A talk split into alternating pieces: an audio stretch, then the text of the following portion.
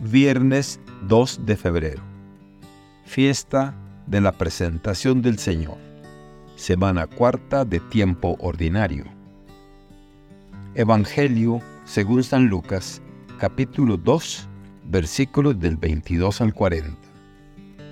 Transcurrido el tiempo de la purificación de María, según la ley de Moisés, ella y José llevaron al niño a Jerusalén para presentarlo al Señor, de acuerdo con lo escrito en la ley.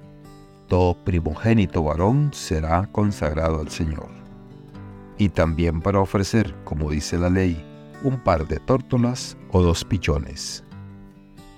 Vivía en Jerusalén un hombre llamado Simeón, varón justo y temeroso de Dios, que aguardaba el consuelo de Israel. En él moraba el Espíritu Santo, el cual le había revelado que no moriría sin haber visto antes al Mesías del Señor. Movido por el Espíritu fue al templo, y cuando José y María entraban con el niño Jesús para cumplir con lo prescrito por la ley, Simeón lo tomó en brazos y bendijo a Dios diciendo, Señor, ya puedes dejar morir en paz a tu siervo, según lo que me habías prometido, porque mis ojos han visto a tu Salvador, al que has preparado bien de todos los pueblos.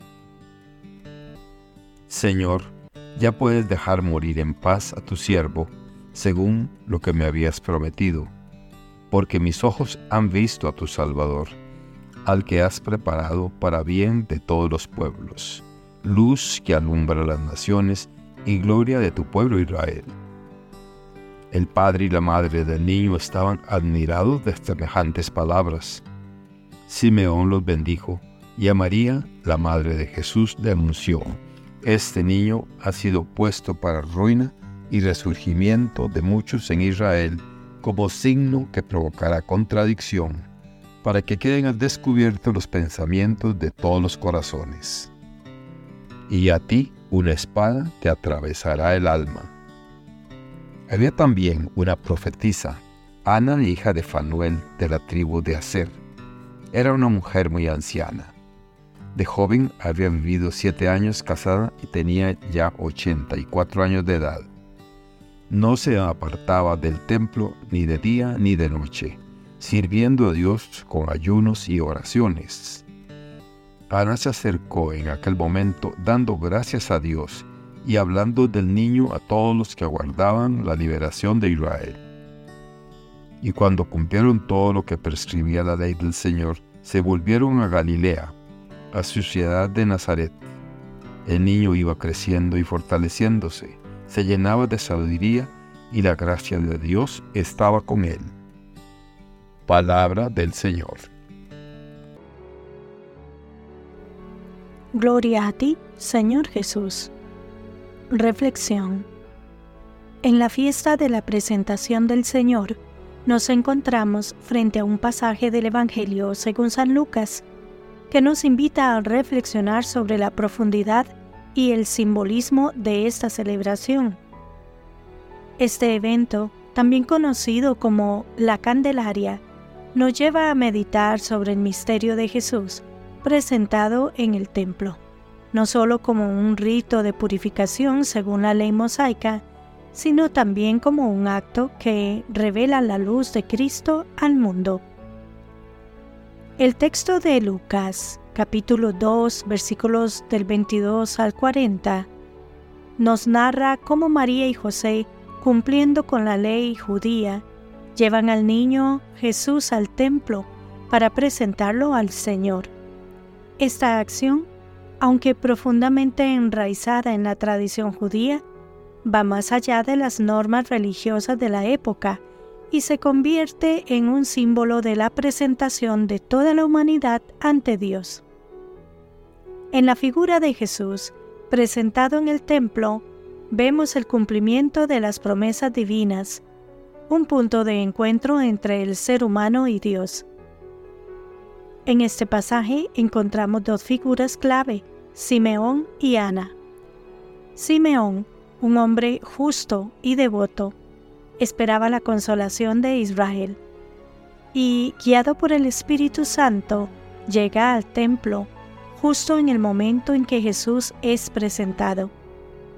Al tomar al niño en sus brazos, proclama un cántico que revela la misión salvífica de Jesús, no solo para Israel, sino para todas las naciones.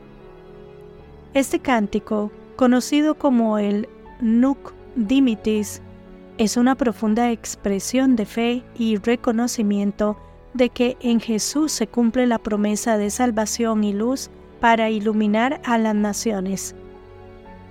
Por otro lado, Ana, una profetisa anciana que también estaba en el templo, da gracias a Dios y habla del niño a todos los que esperaban la redención de Jerusalén. Su presencia y acción subrayan el tema de la espera y la revelación de Dios en lo cotidiano y lo humilde. Es importante hacer una pausa y preguntarnos sobre cómo presentamos nuestras vidas ante Dios. La presentación de Jesús en el templo es un llamado a reconocer nuestra propia necesidad de ser presentados y purificados. En el ajetreo de este mundo, muchas veces nos perdemos en el materialismo. La historia de la presentación nos recuerda la importancia de dedicar tiempo para estar en presencia de Dios reconociendo que en la sencillez y en los pequeños gestos se revela la grandeza de Dios. Además, la figura de Simeón y Ana nos enseña sobre la espera activa y la fe perseverante. Hoy en día, cuando el inmediatismo y la gratificación rápida a menudo prevalecen, la paciencia y la constancia de estos dos personajes nos muestran que la verdadera esperanza reside en la confianza y la fidelidad a las promesas de Dios.